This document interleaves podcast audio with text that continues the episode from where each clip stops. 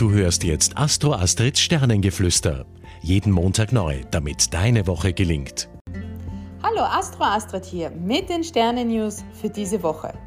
Ja, es heißt verstärkt diese Woche Verantwortung übernehmen. Jeder von uns wird in den nächsten Tagen einfach damit in Berührung kommen, denn Venus und Mars bilden jetzt nacheinander eine Konjunktion zum Saturn. Ja, keine Sorge, allzu starr wird das Ganze schon nicht ausfallen, da sich ja immerhin noch Venus und Mars im Wassermann-Tierkreiszeichen befindet und da, befinden und das lockert schon noch auf. Ja, aber ja, wir werden die nächsten Tage wohl eher so eingefangen werden sein. Da ist nichts mit frei herumfliegen, Freiflieger, Freigeist sein, sondern es geht eher darum, eben Verantwortung zu übernehmen, sei es im beruflichen Tun, Handeln oder Agieren ganz allgemein.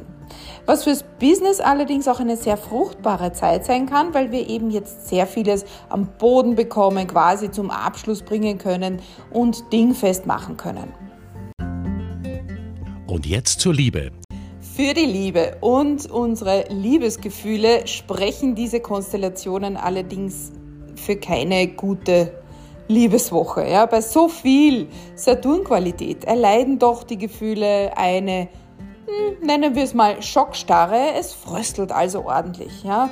Hier, haben, hier haben Frühlingsgefühle nicht wirklich Platz dabei. Also handelt klug und überstürzt nichts in der Kälte der Gefühle, aber natürlich geht den Weg eures Herzens, dann liegt ihr immer richtig. Du hörtest Astro Astrids Sternengeflüster. Sei nächste Woche wieder mit dabei, damit du die Zeitqualität für dich richtig nutzen kannst.